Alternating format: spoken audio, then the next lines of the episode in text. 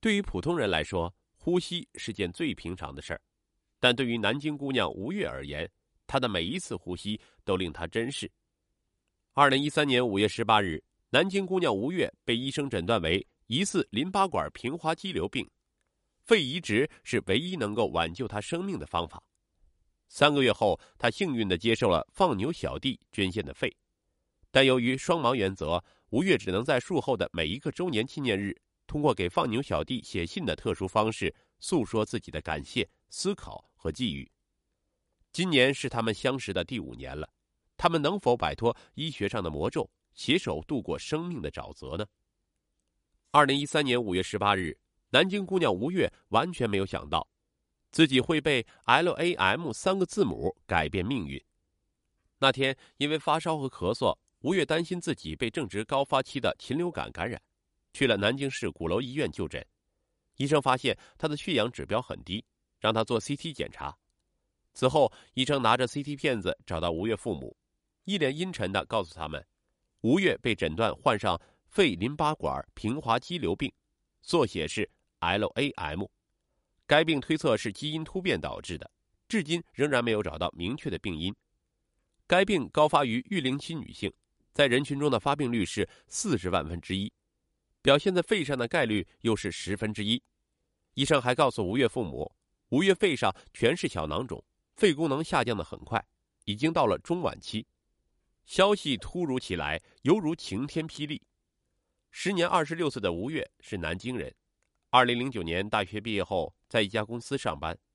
此前，他和大多数同龄人一样，按部就班的读大学、找工作、加班、旅游。但他没想到的是。一瞬之间，阴霾突起。接下来的几天，吴越的状况变得越来越糟糕。他需要二十四小时不间断的吸氧，从床边走到卫生间，那么短的距离都能让他的嘴唇和指甲变成紫色。甚至有一次，他下蹲后急急的站起来，他竟然晕了过去。有什么方法能够救我的女儿啊？吴越父母万般揪心，苦苦的哀求着医生：做双肺移植是唯一的办法。只要有一线希望，也要救女儿。吴越父母四处查找资料，最后他们了解到无锡市人民医院陈静瑜院长对肺移植有着独到的研究，于是带着所有资料，第一时间赶到了医院。陈静瑜院长看过资料，告诉吴越父亲，吴越符合手术条件，如果有匹配的肺源，可以做移植。但等待肺源并不是想象的那么容易。吴越的父母很快了解到。中国可供移植器官供给严重不足，PMP 每百万人口实际器官捐献率非常低，而且肺脏能够承受冷却血的极限时间不超过十二小时，肺移植很大程度上受到时间和地域的限制。这是一段沉闷和绝望的等待，全家人都觉得心情沉重、压抑和窒息，特别是吴越，他常常怀疑自己能不能等到移植手术的那一天。幸运的是，二零一三年八月的一天，吴越的生命迎来生机。那天，陈静瑜院长打来电话，告诉他们找到肺源了。肺源来自桂林一个意外摔下山脑死亡的放牛男孩。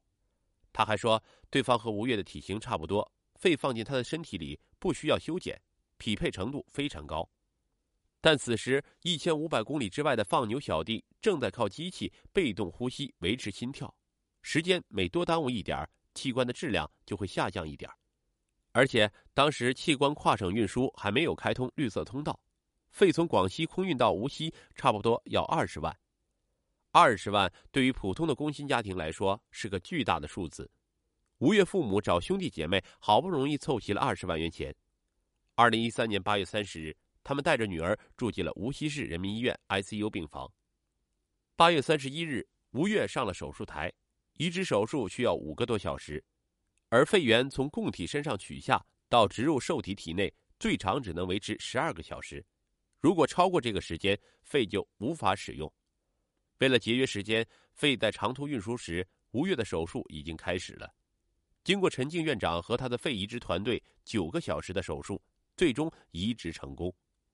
但移植并不是一劳永逸的事儿，移植后有一个漫长的和别人的器官共存的过程。首先，吴越需要断氧，此外，吴越还需要重新学习呼吸。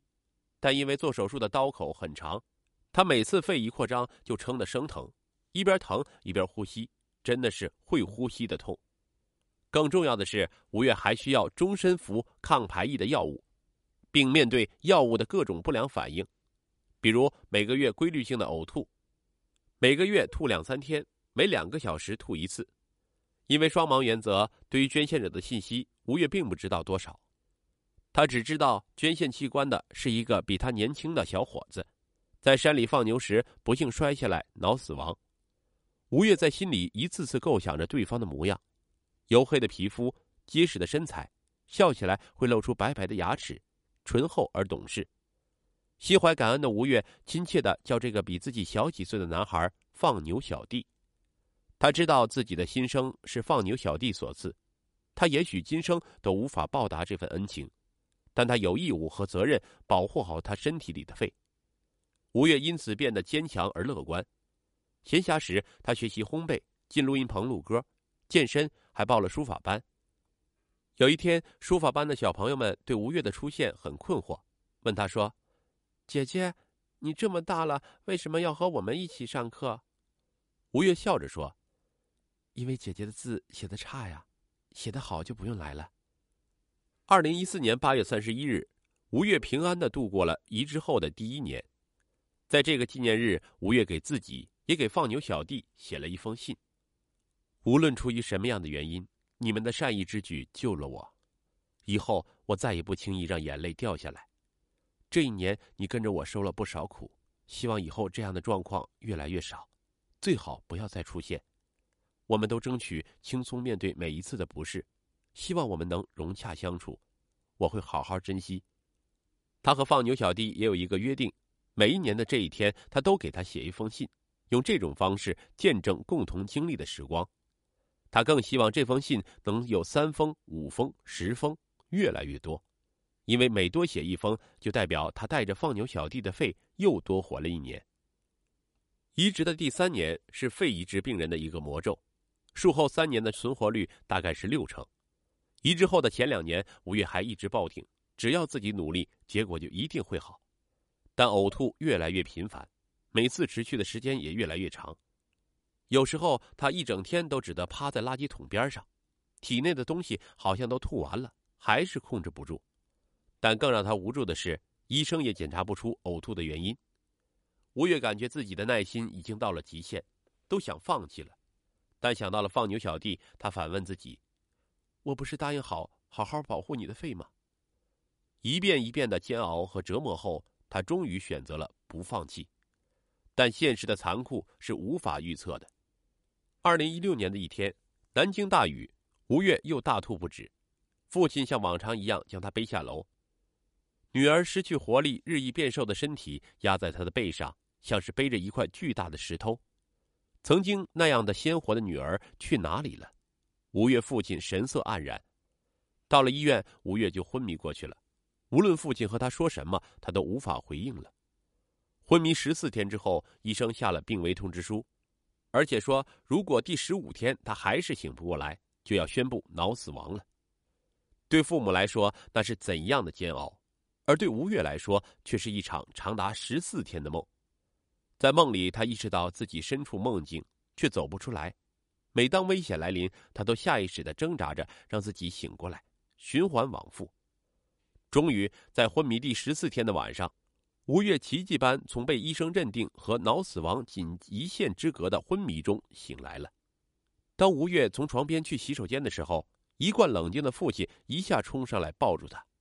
那一刻，吴越看到父亲眼里全部都是泪水，他懂得了喜极而泣的真正意义。而为更好的照顾他。父母把房子也租到了医院边上，这样的话，母亲就可以熬汤，做他喜欢吃的菜。看着年迈的父母突然老了很多，吴越内心特别不安，觉得早日康复才是对他们最好的报答。